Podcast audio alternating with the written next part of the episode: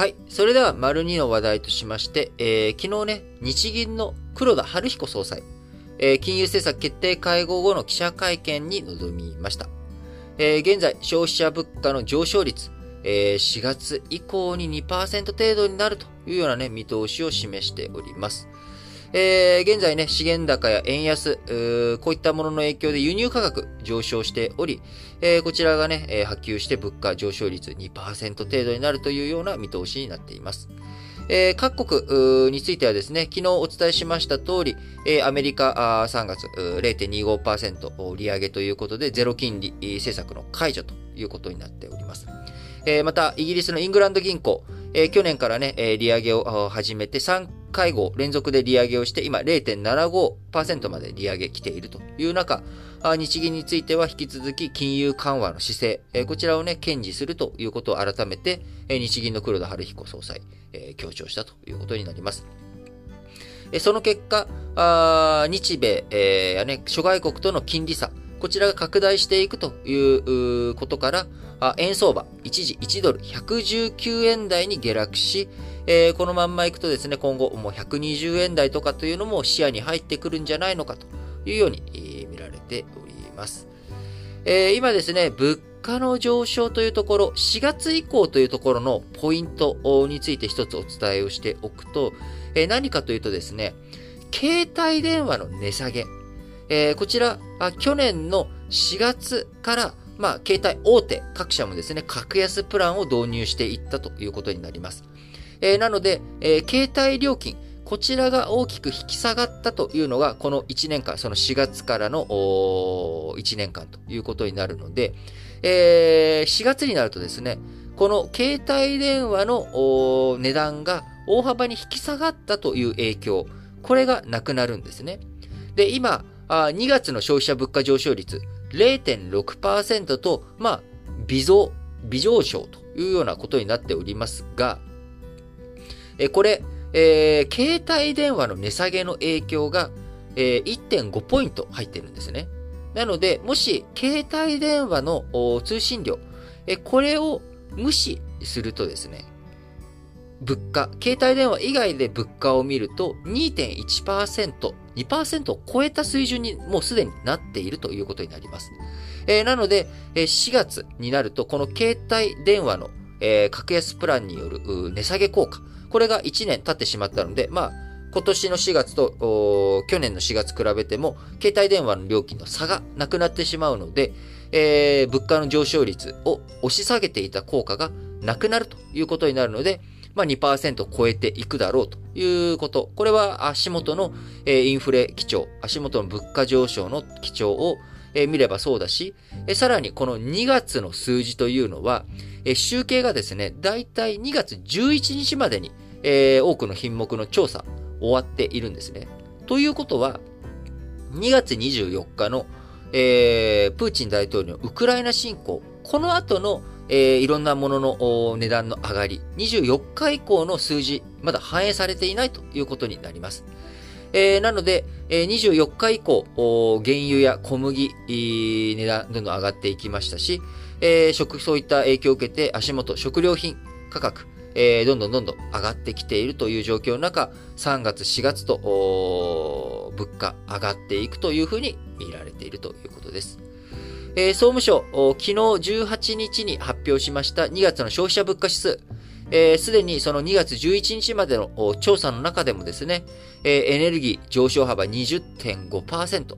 えー、物価上昇率全体1.41ポイント高めており、えー、エネルギー価格は食料品にも波及、えー、輸送費が上がるマグロ、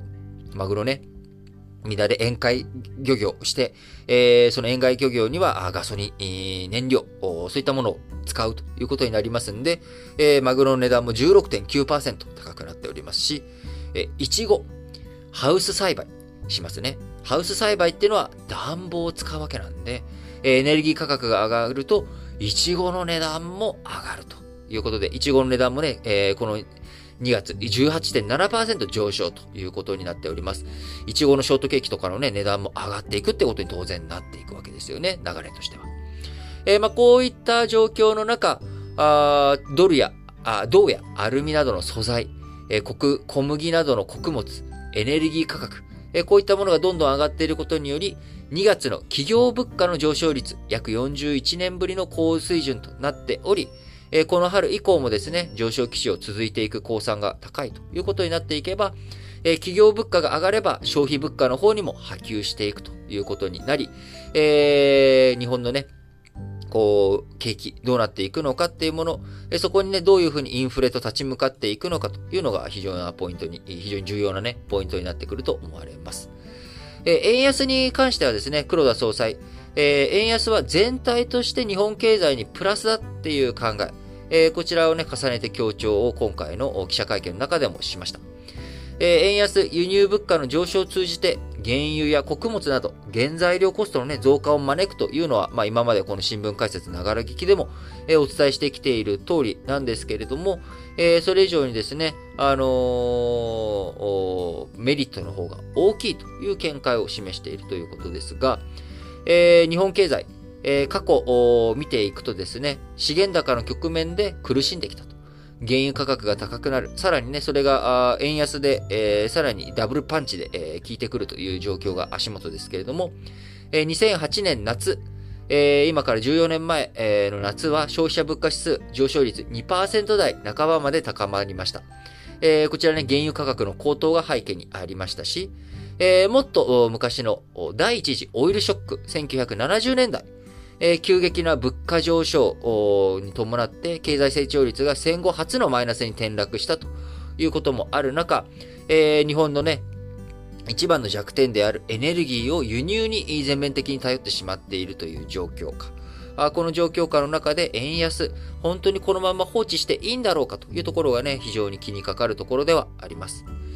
えそして、え、物価もね、2%上がっていくと、去年と比べて、え、物価が上がっていくっていうような流れ、見通しの中、やはりポイントになってくるのは賃上げが進むかどうかというところですが、